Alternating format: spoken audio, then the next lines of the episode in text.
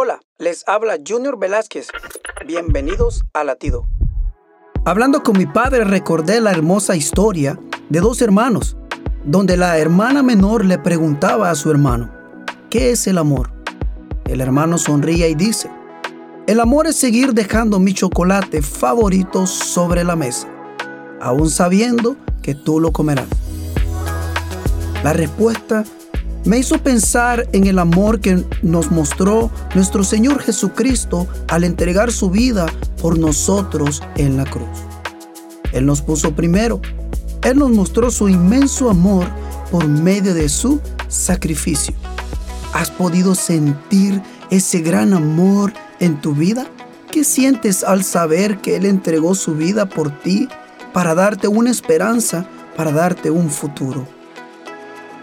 Latido les llega a través del ejército de salvación.